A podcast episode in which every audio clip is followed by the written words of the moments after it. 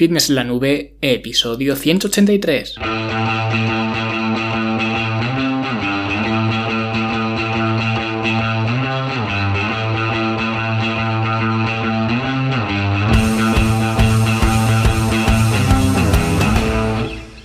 Bienvenidos a todos un viernes más aquí a vuestro podcast, a Fitness en la Nube, donde hablamos de fitness, de nutrición, de entrenamiento y donde cada viernes, cada semana os traigo las técnicas, los consejos, estrategias, trucos y como lo queráis llamar para que construyáis un mejor físico y tengáis un estilo de vida más activo y más saludable.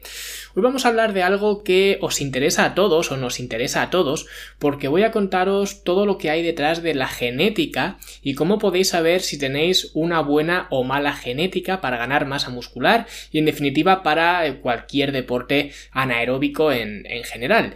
Pero antes hablamos, eh, pues como siempre, de la Academia de Fitness en la Nube. Ya lo sabéis, es vuestra academia online para veros mejor, sentiros mejor y rendir mejor. Donde esta semana ya hemos terminado el curso de finishers, ya eh, por fin le hemos dado carpetazo porque se nos ha hecho un poco largo, pero hay que tener en cuenta que os he puesto, os he mostrado tres finishers por cada grupo muscular, ¿vale? Las clases sobre eh, cómo utilizar los finishers, explicando también qué son los finishers, pues eh, ya se nos ha ido algo de, tiempo más de lo habitual y ya estamos dentro del siguiente curso que es, eh, como ya os avancé, cómo diseñar un gimnasio en casa para todos aquellos que quieran entrenar en casa y para todos aquellos que quieran entrenar en general, porque mucho me temo que con la eh, situación actual los gimnasios van a estar eh, vetados bastante más tiempo. Así que para los que no quieran perder este valioso tiempo y seguir progresando, pues os voy a mostrar cómo he diseñado yo mi eh, gimnasio en casa y algunas ideas para que vosotros eh, cojáis para el vuestro si es que eh, lo queréis así. Y ya tengo grabado el principio del curso, pero aún tengo que editarlo, subirlo y demás, y trataré de hacerlo lo más rápido posible porque además entiendo que en esta situación pues las soluciones cuanto antes se den mejor, así que intentaré darme la mayor prisa posible, ya que ahora entrenar en casa pues es la única opción que tenemos, así que eh, pues muy pronto tendréis este curso ya eh, disponible para poder seguir entrenando desde casa eh, como una opción, no como una obligación, porque yo creo que eso es lo primero que deberemos tener en cuenta, que quien entrena en casa lo debe hacer como una elección personal, y sé que ahora esto no es así, ¿vale? Por las circunstancias extraordinarias en las que estamos, porque ahora todo el mundo que quiera entrenar solo puede entrenar en casa, pero en circunstancias normales, entrenar en casa no debe ser una imposición o un motivo de no ver resultados, sino que debe ser una decisión y hay varios factores que afectan a esta decisión y es precisamente algo que vemos en este eh, curso o que veremos en este curso, ¿vale? Que va a estar muy interesante. Y si queréis acceder a este curso y al resto de tantísimos cursos que tenéis eh, disponibles dentro de la academia, si queréis el mejor programa para entrenar en casa que existe, si queréis aprender de entrenamiento, de alimentación, aprender a optimizar vuestro estilo de vida en general entonces eh, podéis ir a fitnessenlanube.com y ahí tenéis toda la información para haceros alumnos a un precio de risa vale de 10 euros al mes ¿vale? Y bueno, ahora sí vamos a empezar hablando de genética. Y es que este episodio en realidad no tenía ni siquiera pensado hacerlo. De lo que os quería hablar hoy era de la velocidad a la que realísticamente se puede progresar en el, en el gimnasio, pero claro, esta velocidad depende mucho de la genética de cada persona. Entonces, eh, creo o he creído que lo primero que deberíamos analizar cada uno de nosotros es si tenemos una buena genética o una genética no tan buena para estos eh, deportes y ya en el siguiente episodio pues veremos cuál es ese potencial que tenemos y esa velocidad a la que podemos aspirar a progresar que ya os adelanto que os va a sorprender bastante pero si hablamos de genética os voy a comentar algunos aspectos que sumados unos eh, con otros pueden darnos eh, como resultado lo que llamamos una buena genética o una genética quizás no tan buena, ¿vale? Porque esto hay que tenerlo claro, en realidad no existe una buena o mala genética, puede existir dentro de un contexto, pero no de forma general. Es decir, eh, yo puedo tener una buena o mala genética para hacer maratones o una buena o mala genética para jugar al baloncesto. Y decimos que es buena o mala comparándola con el resto de personas, en este caso que corren maratones o que juegan al baloncesto. Por eso mismo, hace tiempo que en uno de los emails que, que mando, de los tantos que mando, ¿no? Pues hablaba sobre eh, cómo un atleta olímpico como Michael Phelps sería mediocre en cualquier otro deporte que no fuera la natación. Porque los campeones como él están hechos de otra pasta, esto sí es cierto, ¿vale? Y seguro que podría destacar en cualquier otro deporte, pero a nivel amateur o a nivel semiprofesional, pero no a nivel profesional. ¿Vale? De hecho es eh, lo que le pasa a Usain Bolt, que terminó con el atletismo y se metió al fútbol y será decente, ¿vale? Pero no lo va a fichar el Madrid, ni lo va a fichar el Barcelona, ni nada de esto. ¿vale? O es como cuando hacían o hacen, no sé muy bien si siguen haciendo este tipo de, partidos, estos partidos eh, que se hacían contra la droga o de amigos de Zidane contra amigos de Ronaldo y cosas de estas, ¿no? Pues a lo mejor eh, te encontrabas que iba a jugar el partido Rafa Nadal, ¿no? Que iba a jugar al fútbol y resulta que juega muy bien, pero no juega tan bien como para ser un profesional de élite, como lo es en el tenis. Por eso yo creo que al final tú no eres el que elige el deporte, sino más bien es al revés, es el deporte el que te elige a ti por tu capacidad genética, que luego lógicamente tendrás que respaldar con un compromiso y una capacidad de trabajo aplastadora, ¿vale? Porque esto es algo que todos los deportistas de alto nivel, sea cual sea el deporte, tienen, ¿vale? Y esto no sé si será o no genético, porque además hay teorías de que eh, a mayor eh, la mayor parte de tu eh, personalidad puede venir eh, de serie, digamos, en el ADN, ¿vale? Yo tampoco lo sé, pero sea como sea, una capacidad, digamos, de trabajo bestial es una característica común al margen de la genética que todos los deportistas de élite tienen, ¿vale? Así que digamos que esto es algo, un marcador común, podríamos decir. Pero dentro de la genética, y más específicamente dentro de la genética de alguien que quiere ganar músculo y dedicarse más a los deportes de carácter anaeróbico, ¿vale? Pues hay una forma directa y fácil de ver si alguien tiene una buena o mala genética y simplemente con esto, con esta sencilla eh, reflexión, este sencillo escáner, vais a poder detectarlo rápidamente. Y es simplemente fijaros en las zonas corporales que son más difíciles de desarrollar para todo el mundo. ¿Vale? Porque si hay un consenso global, digamos, entre todos los culturistas de todo el mundo, que al final eh, digo culturistas porque son las personas que más masa muscular necesitan eh, poner en su cuerpo dado su deporte, ¿vale? Que básicamente es eh, meter más masa muscular, ¿vale? Pues si os fijáis, el consenso mundial es que los gemelos, por ejemplo, son un grupo muscular primordialmente genético, ¿vale? Y también los antebrazos y el cuello. ¿Vale? Y todo esto está claro que se entrena, ¿vale? No estoy diciendo que no, pero si ves a una persona que sin entrenar nunca tiene unos gemelos marcados, unos antebrazos grandes y un cuello que parece un toro, pues da por hecho que esa persona tiene una buena genética, incluso una genética envidiable, diría yo, para ganar masa muscular. Y seguro que todos conocemos a alguien así en nuestro círculo, en nuestro entorno. Yo tengo de hecho un eh, buen amigo que tiene justo esta genética. De hecho, eh, pues eh, ahora con 30 años tiene casi el mismo cuerpo que cuando lo conocí en el instituto con 15 años, ¿vale? Y no porque ahora tenga el cuerpo de un chaval, de un niño de 15 años, sino porque cuando tenía 15 años tenía el cuerpo de un tío de 30, ¿vale? Y de hecho, en la época eh, que le dio por hacer pesas, que no fue mucho, ¿vale? A lo mejor pues fue un año, puede que dos, ¿no? Cuando lo dejó con una novia que tenía, que estas son las cosas que hace mucha gente, ¿no? Pues cuando empezó a entrenar eh, con pesas, tenía un físico mejor que el nuestro, con quizás a lo mejor seis años entrenando que llevábamos nosotros, ¿no? Y él con uno o con dos o con año y medio estaba mejor que nosotros. Y a día de hoy, sin entrenar y con un estilo de vida bastante cuestionable, vamos a decir, pues tiene un físico mejor que el 80% de la gente que va al gimnasio. Y nosotros siempre lo decíamos, que Sergio, que es como se llama nuestro amigo, simplemente con ir al gimnasio y mirar las pesas ya se ponía fuerte. Y esto es por la genética tan bestial que tiene. Y una genética totalmente desaprovechada además, porque a él pues no le gusta mucho todo esto, ¿vale? Ya digo, empezó un poco con el tema de las pesas y demás, pero lo acabó dejando porque tampoco le motivaba mucho, no le llama la atención, que suele ocurrir, ¿vale? Que luego ves a gente con genéticas bestiales y las desperdician eh, totalmente. Pero esto es un ejemplo claro de una gran genética para este tipo de deportes eh, anaeróbicos. Y es una muy buena genética por varias cosas que voy a comentar ahora, aparte de tener, como he dicho, unos buenos gemelos, antebrazos y cuello, que quizás sean las tres zonas que a simple vista puedes fijarte si alguien eh, pues tiene un buen desarrollo de esas zonas, ¿vale? Que además el cabrón cumple las tres, ¿vale? Pero científicamente o comparativamente hay otras cosas en las que podemos fijarnos para saber si nosotros mismos o si alguien en general tiene buena o mala genética para ganar masa muscular.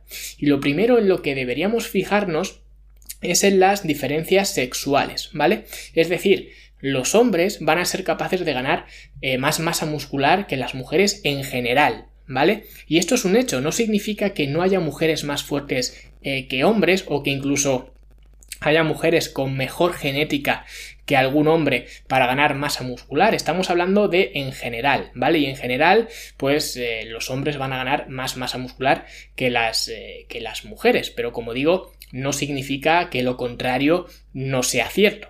¿Vale? Pero un hombre por lo general va a tener un progreso más rápido que una mujer y además le va a costar menos trabajo, menos esfuerzo. Es decir, que si no existieran los géneros de hombre y mujer, ¿vale? Si no supiéramos lo que es un hombre y una mujer y solamente viéramos esta diferencia como grupos de personas, es decir, un grupo A y un grupo B, el grupo A, que serían los hombres, tendrían mejor genética para ganar masa muscular que el grupo B, que serían las mujeres. Pero dentro de las diferencias sexuales primarias, que sería el sexo al que perteneces, ¿no? Que ya todo el mundo lo sabe, no hace falta hacer mucho estudio, ¿no? Si eres hombre o mujer, pues hay otras variables más secundarias que dentro del mismo sexo también difieren. Por ejemplo, en la adolescencia, la testosterona, que es cuando más está por las nubes, pues hay algunos eh, signos básicos de estar segregando mucha testosterona, que son, pues, por ejemplo, tener unas eh, cuerdas vocales grandes, lo que significa tener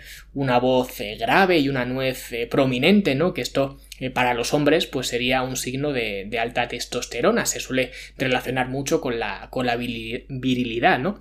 Y otra señal es tener un rostro tirando a cuadrado, ¿vale? Es decir, unas líneas faciales muy, muy marcadas, también mucho vello corporal, que yo, ahora que lo pienso, la verdad que cumplo este, este requisito de la testosterona, pero no cumplo ninguno de los anteriores, ¿no? Pero bueno, ya lo comentaré más, eh, más adelante. Y luego, al margen de estos factores físicos, hay otros factores que influyen también en la genética, como la estructura corporal, ¿vale? Porque tener un esqueleto con huesos grandes y densos ayuda a soportar más masa muscular, ¿vale? Es lo que se dice siempre de es la percha. Porque tú en una percha estándar, ¿vale? Las perchas, digamos, que tienen tamaño estándar, normal, pues puedes colocar ropa de adulto. Pero en una mini percha de estas eh, que venden para colocar, eh, pues la ropa de los niños, no vas a poder colocar ropa de adulto porque no entra bien. ¿Vale? Pues esto es igual, si tienes una estructura más propicia para transportar más masa muscular, tendrás más posibilidades de crear esa masa muscular siempre y cuando le des un estímulo, eso está claro. Y siguiendo con el tema de la estructura, otra cosa donde nos podemos fijar es en las articulaciones. ¿Vale? Articulaciones grandes te indican que tienes una estructura muy densa, especialmente las, las medidas de la muñeca y del tobillo. ¿Vale? Por lo que si tienes muñecas y tobillos gruesos, puedes suponer que tienes una buena estructura para ganar masa muscular, aunque hay que tener cuidado especialmente con los tobillos, ya que eh, pues eh, la gente obesa y con sobrepeso puede pensar que tiene una articulación muy densa cuando en realidad solo es grasa corporal, ¿vale? Por eso no tienes que fijarte tanto en el diámetro general del tobillo, sino más bien en el diámetro del, hueso, ¿vale? Del tobillo. Y si tienes una muñeca y un tobillo gruesos, pues eso es otro signo de una buena genética para, eh, para esto, ¿vale? De hecho, al principio, cuando empecé con el programa de coaching, que quizás algunos antiguos clientes que estén escuchando este podcast se acordarán, en el cuestionario inicial antes pedía el diámetro tanto de la muñeca como del tobillo, y era precisamente para esto, para hacerme una composición de lugar, una idea más precisa del potencial genético que podía tener alguien, ¿no? Y eh, yo tenía mis, mis guías de referencia, que si queréis e incluso os las eh, puedo poner en el artículo de este, de este podcast. Si se me olvida, pues me lo recordáis en los, eh, en los comentarios y así sabréis qué es más o menos si tenéis un tobillo o una muñeca ancha o no, ¿vale? Porque claro, para saber si algo es grande o pequeño, pues tienes que poder compararlo con algo, ¿vale? Así que si queréis que os deje esta guía que utilizaba para ver si el diámetro de alguien era eh, grande o pequeño y de esta forma estimar si tenía una buena o mala genética, pues decírmelo y os, eh, os lo pondré, ¿vale? Intentaré poner, poneroslo sin que me lo recordéis, pero es muy probable que, que se me vaya de la cabeza, ¿vale?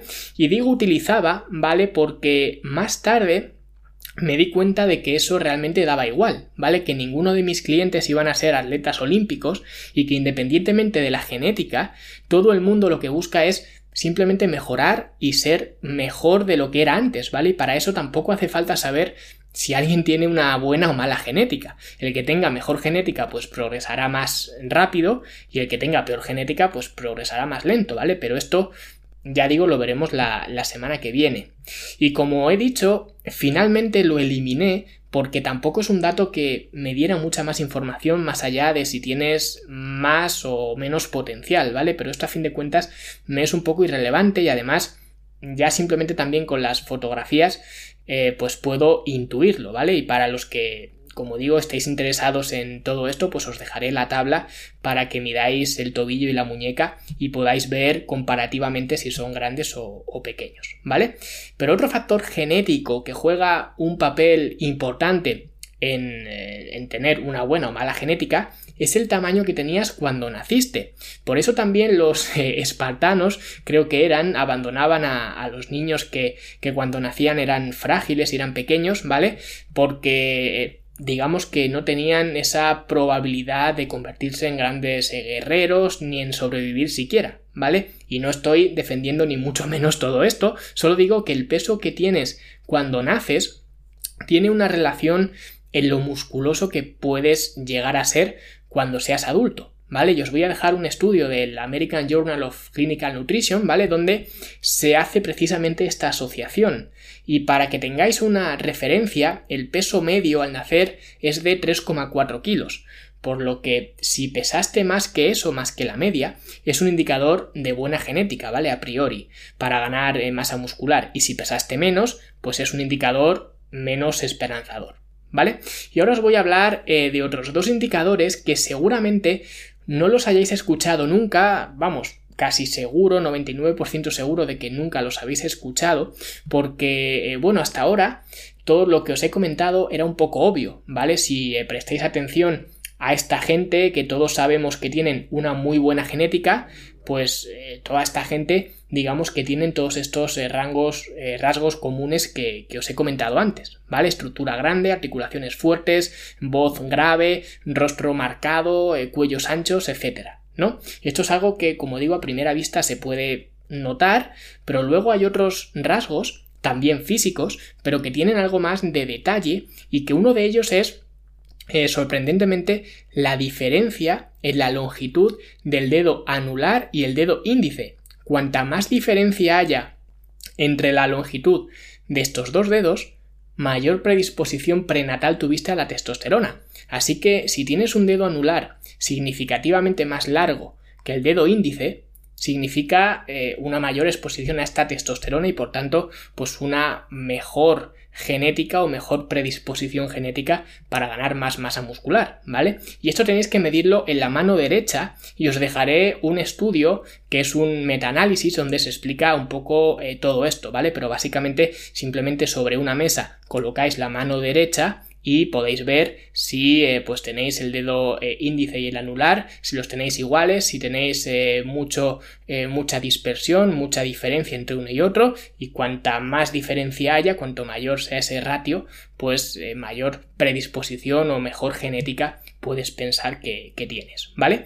Y el último factor del que os quiero hablar es el de la densidad muscular y esto es cómo de llenos están los músculos o cómo de llenos pueden llegar a ser y músculos más largos, y ojo, digo músculos más largos, no huesos más largos, sí que es un indicador de una mejor genética para ganar músculo y una forma muy fácil y casera de verlo es simplemente en el bíceps. Si flexionamos el codo a 90 grados, ¿vale? Y haces fuerza con el bíceps, lo que se llama eh, comúnmente eh, sacar bola, ¿vale? Lo que se llama así de toda la vida, pues eh, si sacas bola y ves que entre el antebrazo y la bola del bíceps hay un espacio muy pequeño, eso es una muy buena señal porque significa que tienes unos músculos más largos, pero si por el contrario tienes mucho espacio, por ejemplo si te caben tres o cuatro dedos entre el bíceps y el antebrazo, no serían músculos muy largos y por tanto no hay tanta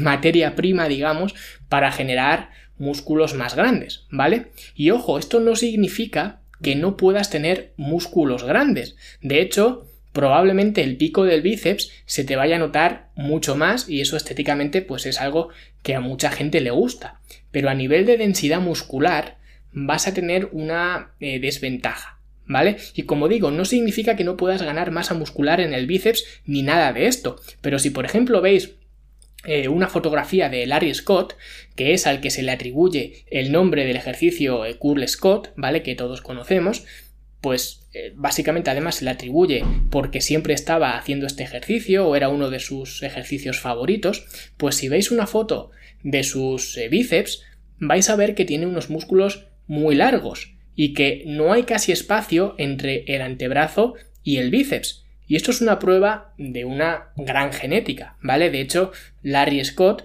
podría haber hecho Cool Scott o Cool con botellas de agua, como hay ahora mismo mucha gente que está haciendo y podría tener esos bíceps, ¿vale? Es decir, que no es que el Cool Scott sea tan buen ejercicio que te vaya a dar los bíceps de Larry Scott, ¿vale? De hecho, biomecánicamente, el Cool Scott, eh, pues eh, hecho al uso, como se suele hacer, no es una muy buena idea, ¿vale? Pero esto eh, lo hablaremos en otro momento, que esto no corresponde hoy. A lo que voy es que Larry Scott podría hacer el ejercicio de bíceps que quisiera e iba a tener una densidad muscular bestial. ¿Vale? Sin embargo, si ponemos a comparar, por ejemplo, a Larry Scott con eh, Jeff Cavalier, que seguro que algunos de vosotros lo eh, conocéis, ¿vale? Tiene millones de seguidores en, YouTube, así que por probabilidad, eh, pues seguro que muchos de vosotros sabréis quién, quién es, ¿no? Pues si os fijáis en sus bíceps, tiene unos brazos geniales pero hay mucho espacio entre el bíceps y el antebrazo. Y por eso si veis a Larry Scott y a Jeff Cavalier uno al lado de otro, parecen tan distintos, ¿vale? Ambos tienen un cuerpo espectacular, pero uno, que es Larry Scott, tiene una genética más predispuesta a esa apariencia densa y, musculada, y Jeff Cavalier, pues es más un ectomorfo puro, ¿vale? Tiene unos brazos que ya los quisiéramos muchos, pero eso no es el mismo look, ¿vale? No es el mismo look el de Jeff Cavalier que el de eh, Larry Scott, ¿vale? Así que esta es otra eh, cosa que podéis mirar para saber si tenéis o no una eh, genética predispuesta a ganar masa muscular.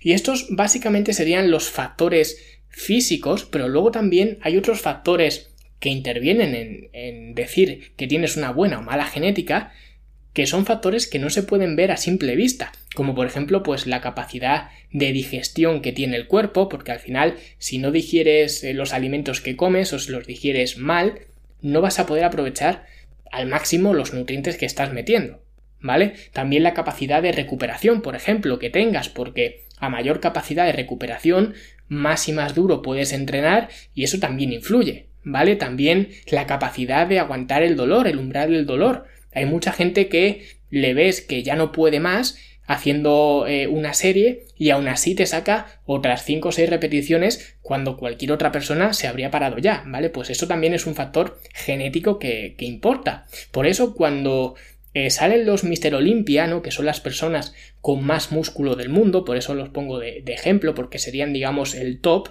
tienen una combinación de todo esto tienen una estructura ideal, tienen un buen sistema inmune, tienen un buen sistema digestivo, una buena tolerancia al dolor, etc.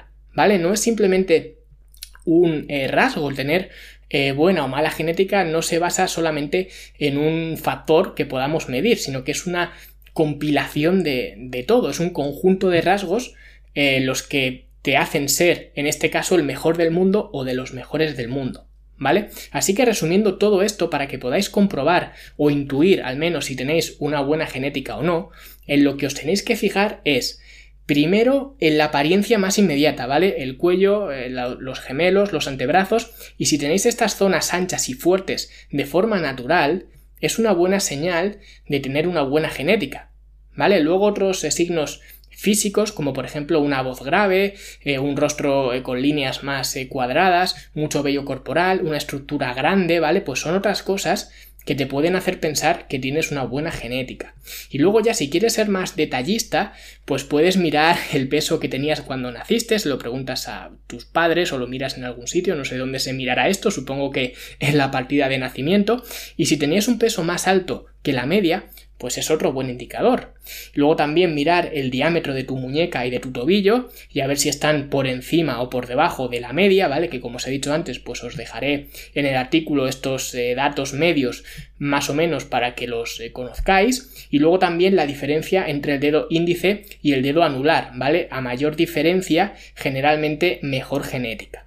Y la densidad también muscular o la longitud muscular, que podemos verlo eh, de forma fácil haciendo este eh, truco, por decirlo así, del bíceps que os he dicho. ¿Vale? Cuantos más dedos os quepan entre el eh, bíceps y el antebrazo, pues peor. ¿Vale? Y para que no os desaniméis y comprendáis que el tener mejor o peor genética no significa nada, digamos, ¿vale? No significa nada, simplemente significa que vas a tardar más o menos en progresar, pero que no os tenéis que preocupar, ¿vale? Porque de hecho os voy a contar eh, que según todo esto yo tengo una genética bastante mala. Tengo extremidades largas y poco densas, articulaciones estrechas y pequeñas, la cara ovalada, el cuello eh, delgadito, los gemelos muy normales, la voz pues la que, la que estáis oyendo, el dedo anular y el índice pues son prácticamente iguales, huesos largos pero músculos cortos porque me caben unos tres dedos entre el antebrazo y y el bíceps, o sea que esto no tiene que desanimaros lo más mínimo, ¿vale? Yo creo que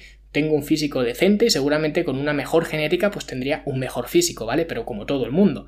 Pero no es algo que me preocupe, porque cada uno juega con las cartas que tiene, y no he hecho este episodio para que le echéis la culpa de vuestra falta de resultados a una mala genética, porque como se suele decir, la genética es la excusa de los perdedores. Lo he hecho para que la semana que viene, cuando se explique los eh, progresos medios y qué se puede esperar en cuanto a resultados entrenando en el gimnasio o donde sea, pero entrenando con, cargas, y haga una distinción entre alguien con buena o mala genética, pues os podáis encuadrar en uno de estos dos grupos, ¿vale? Para saber más o menos qué podéis esperar, pero no os desaniméis porque no creo que haya ninguna persona que me está oyendo que su pretensión sea ser un Mister Olimpia, ¿vale? Porque si es así y no cumples ninguno de estos eh, puntos que he mencionado, entonces sí que te puedes preocupar. Pero si lo que buscas es simplemente verte mejor, sentirte mejor y rendir mejor, esto de la genética os tiene que dar un poco igual.